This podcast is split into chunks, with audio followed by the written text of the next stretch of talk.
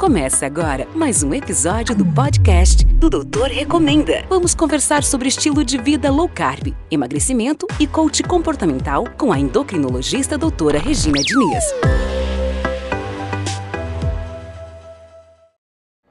Olá, hoje o meu recado é para você que tem medo de fazer low carb com receio de que vai aumentar o seu colesterol, né? Você que de repente vai começar a fazer uma dieta de baixo carboidrato e vai começar a ingerir uma proporção maior de gordura, né, de gordura saturada, né, a manteiga, o queijo amarelo, os ovos e até mesmo alguns tipos de carne, e você tem medo que isso pode aumentar o seu colesterol e piorar a sua saúde, aumentar o risco de ter um infarto, né? É, primeira coisa, a gente tem que desmistificar essa questão de que colesterol ruim é o LDL e o LDL é uma coisa única e que sempre quando ele está aumentado acima daquele númerozinho lá que vem no laboratório que ele está necessariamente aumentando o teu risco cardiovascular. Né? As coisas não são tão simples assim, né? Aquela visão de que você tem o colesterol bonzinho, que é o HDL, que limpa né, o colesterol das artérias, né, falando de uma forma bem simplificada, e o colesterol do mal, o capetinha lá, que é o LDL, que deposita colesterol nas artérias, né? É, é as coisas não são tão simples assim. O próprio LDL, talvez você não saiba, né? O, o chamado colesterol ruim, ele também tem duas frações, ele também tem dois perfis, ele também tem um, perfil é, é, do bem e o outro do mal. Então, quando você mede aquele LDL, primeiro que na maioria das vezes os laboratórios eles não, não medem diretamente, né? Eles calculam, então cálculo estimado e você não consegue medir, na maioria dos laboratórios, a, a, as frações do LDL. Tá? Então, é, você tem a fração B, a ApoB, que é uma fração mais é, do mal, vamos dizer assim, são partículas pequenas, densas, com mais chance de inflamar as suas artérias e, e dar problemas no coração, problemas é, cardiovasculares no geral. E você tem a outra fração do bem, que é a fração ApoA. E você, quando você faz uma dieta low carb, normalmente você pode sim aumentar esse, esse número geral aí, o LDL, mas na prática você está mudando o perfil do LDL, você está tendo um LDL mais com partículas do bem. E isso você não enxerga. Como é que você pode ter noção se você está melhorando ou piorando?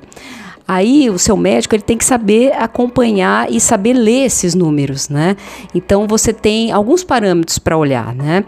É, se você conseguiu reduzir o seu triglicérides e aumentar o seu HDL, que é o bom colesterol, você já tem aí um forte indício que você está reduzindo o teu risco de ter um infarto, né? Tem um cálculozinho ali que é o, o triglicérides dividido pelo HDL, né? E que se ele tiver, por exemplo, abaixo de 1,5, você tem, você tem uma redução do risco cardiovascular.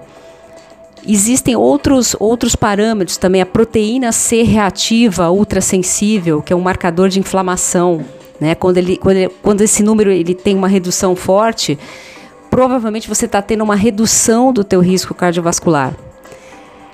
E também você pode, é, dependendo ali do seu convênio, do seu laboratório, você pode pedir, né, o seu médico pode pedir as frações do LDL, para você não só enxergar esse número geralzão ali, o LDL, mas enxergar a proporção, a razão das frações, das subfrações do LDL, né? Então você pede, o seu médico pode pedir a dosagem da ApoB e da ApoA1 e aí essa relação ApoB a ApoA1 quando ela está menor que 0,6, por exemplo, é um indício de que você, você pode até estar tá com LDL mais alto, mas você tem um perfil é, menos aterogênico, um perfil que tem menos risco para o seu coração tá? Então você tem que ver eh, de uma forma geral, você tem que é, entender que normalmente quando você, o que mais aumenta é, o perfil ruim do LDL é uma dieta rica em carboidrato, rica em açúcar, é, que aumenta as frações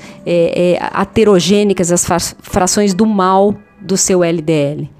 Tá? Então, é, não tenha medo da gordura, né? É, não tem nada que mais aumente o seu risco cardiovascular do que uma dieta rica em açúcar, uma dieta rica em carboidrato, do que um aumento dos seus níveis de insulina. Né, não só em jejum, mas níveis de insulina pós-refeição, e do que o aumento da sua gordura no fígado, da sua gordura visceral. E, o que mais aumenta a gordura visceral é uma dieta rica em carboidrato, uma dieta que aumenta os níveis de insulina cronicamente e que gera um aumento de gordura na barriga. Então, é, saiba que a sua saúde não é só um número, tá? No laboratório você tem que saber interpretar, você tem que saber ter uma visão geral.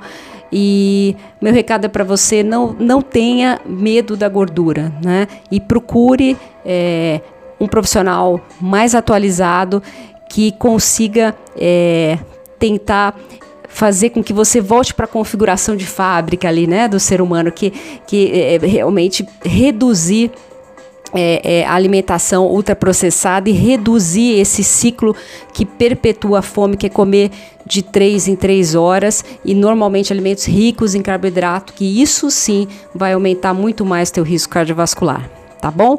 Pensa nisso.